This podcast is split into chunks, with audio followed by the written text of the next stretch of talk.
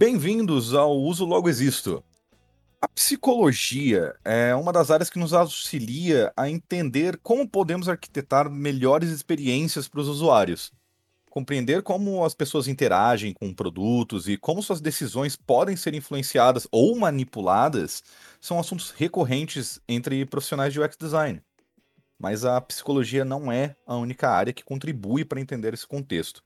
Temos apoio de outras áreas, como a neurociência, psicologia cognitiva, psicologia social e a interação humano-computador, que aborda o UX design através do ponto de vista do comportamento humano. Mas calma, tá? É, você não precisa ser formado em nenhuma dessas áreas para entender e aplicar alguns princípios básicos nos processos de UX design que participar. Bom, e para conversar sobre isso hoje, Estou aqui novamente com a Cristina Fragata, nossa diretora de operações. Bem-vinda novamente, Tina. Obrigada, Gabriel. Hoje eu não estou tanto aqui como diretora de operações, né? Estou vestindo aqui o jaleco de cientista comportamental para a gente bater esse papo, então, sobre psicologia, UX e como a gente faz escolhas.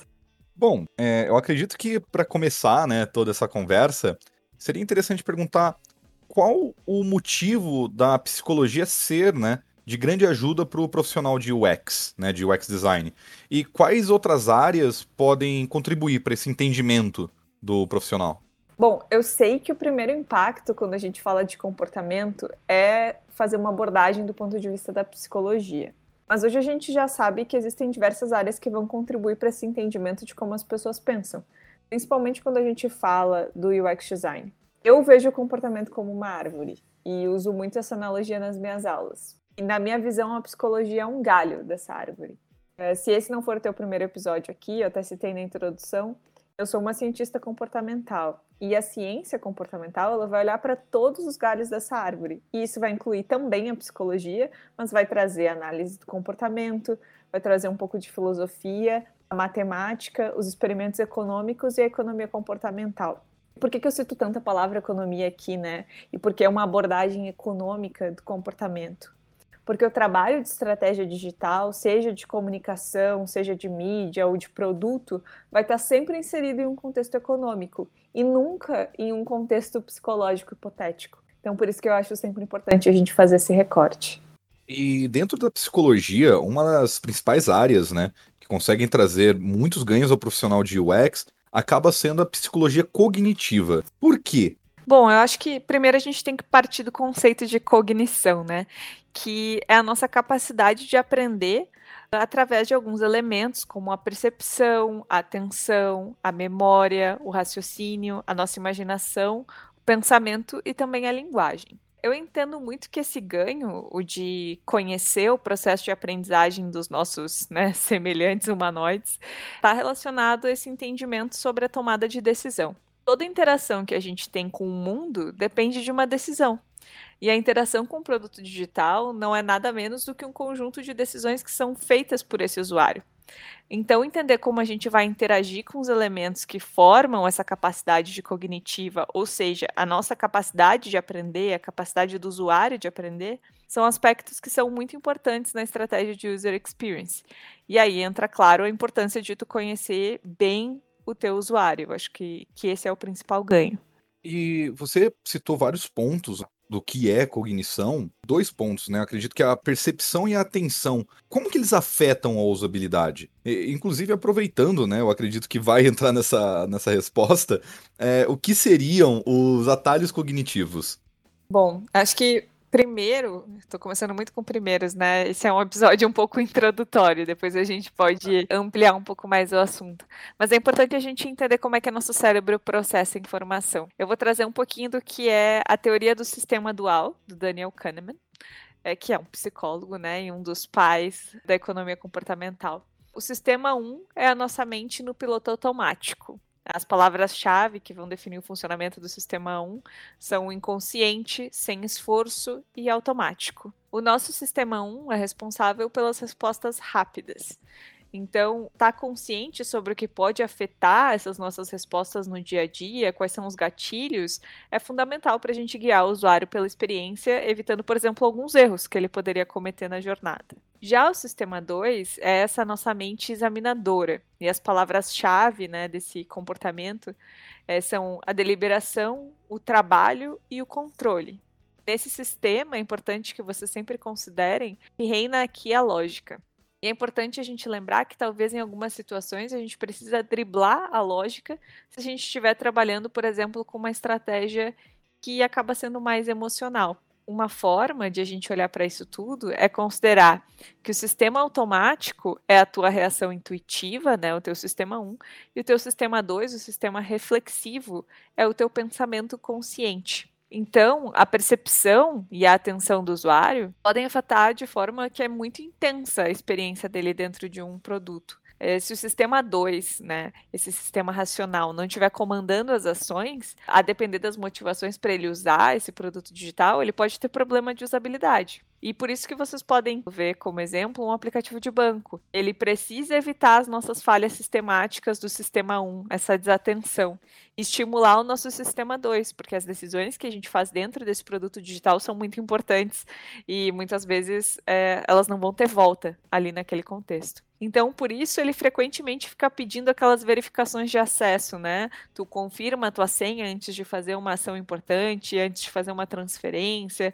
antes de pedir um empréstimo antes de, de qualquer decisão, né, que tenha impacto no, no uso do teu aplicativo em relação à tua conta. Então, isso é uma aplicação digital estimulando o teu sistema 2 a funcionar. Já um aplicativo voltado para o varejo, por exemplo, vai tender a acionar mais o teu sistema 1. E ele vai usar uma série de gatilhos para conduzir o usuário para a finalização do carrinho. E provavelmente da forma mais simples, e aí aqui entra a intuição, de forma intuitiva possível os atalhos cognitivos acabam sendo exatamente os gatilhos que a gente cria para desenhar contextos para que o usuário tome uma decisão ou faça uma ação dentro do nosso produto digital. Dentro do sistema dual, a gente consegue estudar ou encontrar aplicações ou produtos digitais que façam um casamento desses dois sistemas? É, acho que essa é uma excelente pergunta. No momento, eu não consigo pensar em nenhum exemplo ou melhor, consigo sim, até citei em aula um dia desses. Eu estava conversando com a turma, a gente estava falando de um contexto de e-commerce para mercado de moda. E a gente estava conversando exatamente sobre como é importante que a satisfação do usuário em relação ao produto aconteça para que a experiência do usuário seja completa. E o que eu quero dizer com isso? Um dos maiores problemas dentro do varejo de moda é a escolha de, de produtos de tamanho errado, né? Isso tem um impacto grande do ponto de vista de negócio, até do ponto de vista ambiental, com, por exemplo, devoluções. É, essa devolução pode se perder nos correios, com a transportadora. A gente está criando um ruído. Né? A gente está criando uma etapa que não deveria existir na experiência desse usuário. Quando a gente dribla isso colocando, por exemplo, um provador virtual, a gente consegue juntar os dois aspectos. A gente está trazendo é, esse apelo de segurança também, colocando o usuário num contexto de decisão racional. Tu coloca ali as tuas medidas, por exemplo, e o sistema vai te trazer qual é o teu tamanho ideal, né? Vai trazer, por exemplo, que um P vai ficar apertado na cintura, mas vai ficar mais folgado no peito.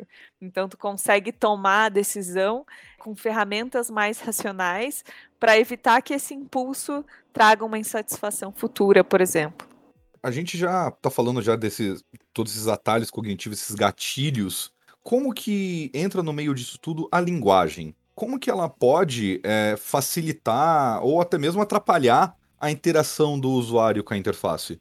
Ela pode, por exemplo, na etapa de fluxo de navegação, que a gente comece a considerar a linguagem. Percebam que isso é muito cedo dentro de um projeto de UX. Nesse momento, a gente já sabe de que forma a gente pode conduzir o usuário ao longo da jornada, seja com o microcopy, essa linguagem escrita, ou pela interface na linguagem visual. Essa interação pode auxiliar muito o usuário se ela for breve, curta, objetiva e principalmente em pequenas doses. Por isso que a gente chama de microcopy ou microtexto. E eu vou focar um pouco nesse aspecto da linguagem, porque a parte visual eu sei que é mais simples para a maioria das pessoas tangibilizar. Pensem, por exemplo, que o usuário tem um uso muito fragmentado hoje de produtos digitais. Em média, a gente pega o celular 150 vezes no dia. O nosso tempo de concentração, e a gente está falando aqui da importância da atenção, ele está muito reduzido. E a linguagem, no contexto de produto, precisa ler as interfaces com facilidade, precisa traduzir essa interface com facilidade. E aqui a gente não está falando só de volume, né, mas de intenção, não de volume de texto, mas de intenção desse texto. Pensem em bons call to actions, né, de, de chamadas de ação, de botão que a gente conhece como o próprio like do Facebook. E até uma coisa curiosa sobre isso, existiu um estudo enorme por parte do Facebook, quando começou a tradução da, da ferramenta, é, para vários lugares do mundo, porque essa microinteração ela é central para a experiência do usuário dentro do Facebook. Então, ela vai traduzir de que melhor forma a gente vai trabalhar um like em cada país. Então, a gente sabe que gostar não tem o mesmo sentido de curtir, não é mesmo? Então, eu acho que isso tangibiliza bem para a gente a parte da linguagem, como ela pode facilitar, dificultar e, inclusive, trazer algumas emoções ali ao longo do, do processo da experiência. Nós falamos até agora sobre linguagem, a gente falou de escolhas. Além desses pontos que a gente já discutiu, quais outros elementos podem ser utilizados na arquitetura de contexto para o usuário? Eu acho que esse é um bom momento para a gente introduzir o conceito de heurística. Uma heurística é um processo cognitivo que vai, ou seja, um processo de aprendizagem, né? Onde a gente vai ignorar parte da informação com o objetivo de tornar a nossa escolha mais fácil e mais rápida. E para isso a gente vai sempre se basear em simplificações e estereótipos. Uma heurística vai sempre nos ajudar a encontrar as respostas adequadas. Essas respostas nem sempre vão ser ideais, para perguntas que a gente vai considerar difíceis, que o nosso cérebro vai considerar difícil. Nesse caso, difícil é tudo que não pode ser automatizado, por exemplo, como respirar. Na hora de respirar, quase tudo é difícil, quase tudo exige que a gente pense para tomar uma decisão. Mas é importante a gente lembrar que as heurísticas elas não são de forma alguma inimigas das decisões, muito pelo contrário elas vão funcionar como atalhos mentais que vão nos permitir tornar o processo mais rápido e eficiente, porque a gente não tem tempo de pensar em absolutamente qualquer decisão que a gente toma. Diariamente, a gente vai receber do nosso entorno, do nosso contexto, pistas. São sinais que, que o contexto libera de diferentes heurísticas que vão nos sugerir diferentes decisões. Nem sempre essas pistas que a gente vai receber vão ativar a heurística mais apropriada. Alguns contextos podem compartilhar exatamente a mesma pista e liberar uma heurística que faria sentido num contexto, mas que não faz sentido em outro. E aí entra um pouquinho a ideia da arquitetura de escolha, que é saber como acionar uma heurística ou impedir a ação de um viés. E aí, aqui introduzindo esse sistema, esse conceito, o viés é o erro sistemático que acontece em função da heurística. É a gente tentando tomar uma decisão rápida e errando nessa decisão. As heurísticas elas podem nos induzir sim a erros de percepção, de avaliação e de julgamento que vão escapar à nossa racionalidade. Lembram do sistema 1? Ela está lá. Então, esses erros vão acontecer de forma sistemática e previsível, e quando isso acontecer, a gente chama eles de vieses cognitivos. E aí, a gente tem algumas aplicações né, de UX, e basicamente isso que é a arquitetura de escolha. É como a gente vai aplicar isso no contexto do, do usuário pensando em o que, que, a gente encontra no dia a dia em produtos digitais, um exemplo de âncora que eu acho interessante, a gente trabalhou num projeto, inclusive eu e tu, né, Manari, de otimização do carrinho de um cliente, em que a gente colocou em evidência o maior valor de produto dentro da, daquele contexto. E por quê? Porque o usuário, nesse caso, não conseguia escolher o produto mais adequado para ele, porque ele ancorava no menor valor, então ele comprava o menor valor, não satisfazia ele, ele tinha uma experiência ruim e a gente tinha problemas de percepção da marca. Olha que interessante. Então, a âncora é um valor arbitrário que a pessoa vai considerar antes de fazer uma estimativa numérica né? E por isso a gente posiciona produtos de preços diferentes de uma determinada forma dentro de um, de um site, de um e-commerce, exatamente para a gente tentar eliminar essa heurística da ancoragem. Acho que esse é um, um bom exemplo que a gente vê no, no dia a dia. Até na aula que eu estava conversando sobre isso, eu mostrei um site das Ereses, né, que é uma empresa de que vende armações, agora vende óculos completo, mas eu percebi muito claramente a, a estratégia sendo aplicada ali. Os primeiros óculos que apareciam no, no print que eu uso de exemplo de aula são exatamente as armações de maior valor, para que o usuário depois, quando veja as menores, ele já, já ancorou né, a expectativa dele de preço dentro do, das armações de, de maior valor. Então, acho que, que esse é um aspecto interessante. É, a, acaba sendo como uma estratégia utilizada para vitrine em lojas físicas, né? Só que aplicada para o mundo digital. Exatamente, a gente traz muita coisa do mundo físico, né, para o mundo digital, porque as pessoas se comportam de maneira muito semelhante. Um outro exemplo que eu acho interessante também é da falácia do custo irrecuperável, e todos nós caindo feito patinhos no cashback, que é um desconto para depois, né? Então, é, é curioso, é só a maneira como tu coloca, e, e de novo, isso é arquitetura de escolha, a maneira como tu coloca a possibilidade ali para o usuário poder fazer essa, essa escolha.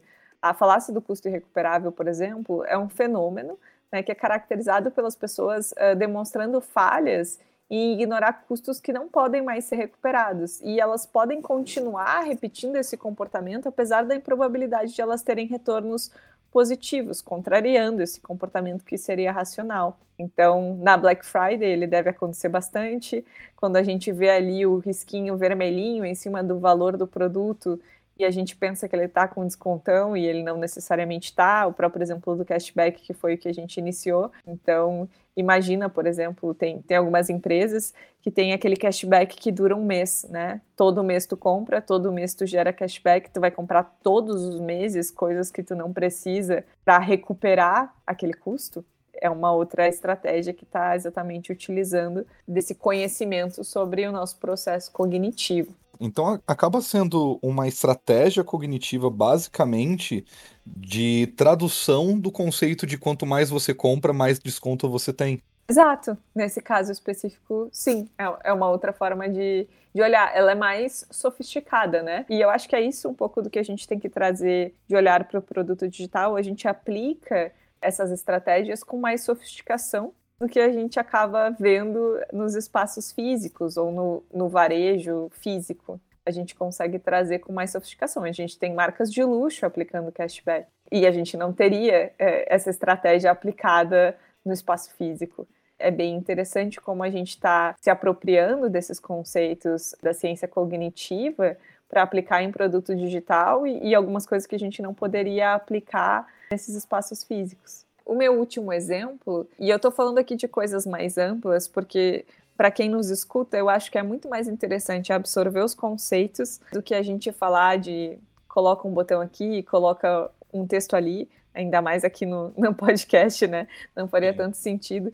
É, acho que é importante a gente trazer alguns exemplos mais amplos. Eu pensei também na própria heurística do afeto, né? Ela acontece quando as pessoas vão se basear em sentimentos bons ou ruins que elas têm ou já tiveram em relação ao estímulo. Então, essas avaliações que são baseadas em afeto, a gente sabe que são muito mais rápidas, são automáticas e elas vão estar sempre usando como alicerce o nosso pensamento experiencial, que é ativado antes de qualquer julgamento reflexivo que a gente pode ter. Então, isso explica, por exemplo, a força das estratégias com influenciadores. Tu trazer um influenciador querido, né, pelo público no banner principal do site ou do aplicativo, pode ter um efeito de vendas é, muito interessante. E eu também trago alguns desses exemplos quando eu estou conversando com os alunos. Então, acho que, que isso também pode ser importante de a gente considerar. E por último, que eu gostaria de citar são as opções padrão, né? Opções default, que é, são aquelas linhas de ação que a gente não precisa que o tomador de decisão faça uma mudança, né?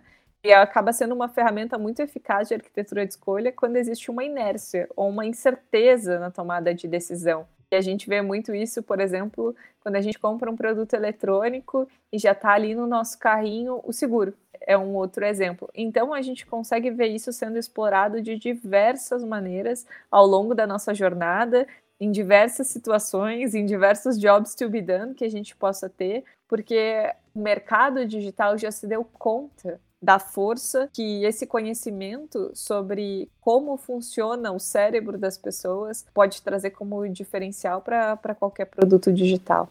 Perfeito. Tina, eu gostaria de agradecer imensamente a sua participação no Uso Logo Existe de hoje. Tem alguma consideração final, algum último recado, como é tradição aqui, para os nossos ouvintes? acho que eu poderia trazer um recap, né? Porque esse foi um uso logo existe um pouquinho diferente do que a gente está acostumado a, fazer, né? Um zip. Então a gente trouxe vários conceitos que não é muito o que a gente faz no dia a dia. A gente traz mais conversas. Então acho que as minhas considerações é, finais vão ser uma recapitulação teórica. Eu acho que a primeira delas é que as pessoas querem fazer certo, o usuário quer cumprir a jornada dele, mas às vezes ele vai ter dificuldade de perceber o que é certo. E a gente pode criar esse contexto para mostrar para ele o que é certo. Importante a gente lembrar que a gente que o nosso cérebro trabalha com dois sistemas né, de decisão, o automático e reflexivo. Lembrar da importância das heurísticas, esse é um termo muito usado em design também, no UX design, de uma maneira um pouquinho diferente, que são esses atalhos mentais que vão fazer as nossas decisões mais eficientes, em alguns outros casos menos. Lembrar também da arquitetura de escolha, que a gente pode usar essas heurísticas para desenhar contextos que vão influenciar positivamente as decisões.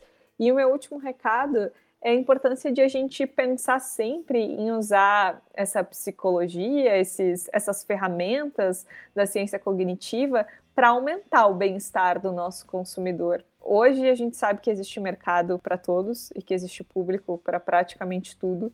Então a gente não precisa usar desses, dessas estratégias para fazer com que o usuário execute alguma ação que não é interessante para ele, que não é favorável a ele. Então, acho que a grande tecla que eu bato, e toda vez que eu sou convidada a falar de economia comportamental, alguém no marketing está me escutando e me faz essa pergunta, eu já vou adiantá-la aqui sobre como a gente, que se isso não é perigoso, isso é definitivamente perigoso, mas a gente né, que trabalha nessa área, na minha opinião, tem a responsabilidade de usar a arquitetura de escolha, de usar esse conhecimento sobre os processos cognitivos para aumentar o bem-estar do nosso usuário.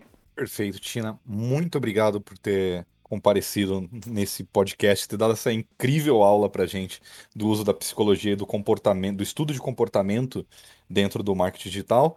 E muito obrigado a você que nos ouviu até o final. Espero ter a sua presença aqui no nosso próximo episódio de Uso Logo Existo. Muito obrigado e até a próxima. Obrigada, até a próxima.